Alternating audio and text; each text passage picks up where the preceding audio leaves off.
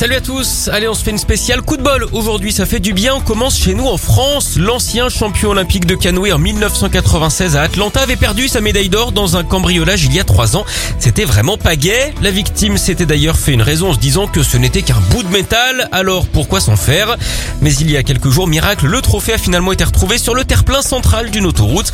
Alors pour être précis, c'est un ouvrier hein, qui a mis la main dessus et c'est lui qui a directement contacté l'ancien athlète sur Facebook pour lui remettre son bien. En parlant de ça, vous savez pourquoi les joueurs de tennis préfèrent les coupes quand ils gagnent Parce qu'ils ont tous peur du revers de la médaille. Allez, on file aux États-Unis avec la chance à peine croyable d'un homme. En quelques heures, Nick a vécu un véritable ascenseur émotionnel. Il a d'abord appris qu'il avait gagné près de 850 000 euros au loto. Il s'est alors précipité vers sa fiancée pour lui annoncer la bonne nouvelle. Le problème, c'est qu'en allant faire du shopping, il s'est aperçu qu'il avait perdu son ticket gagnant. Il a dû avoir peur qu'elle lui grille dessus. Il l'a finalement retrouvé sur le parking du centre commercial près d'une autre voiture. Il y avait même une trace de pas dessus.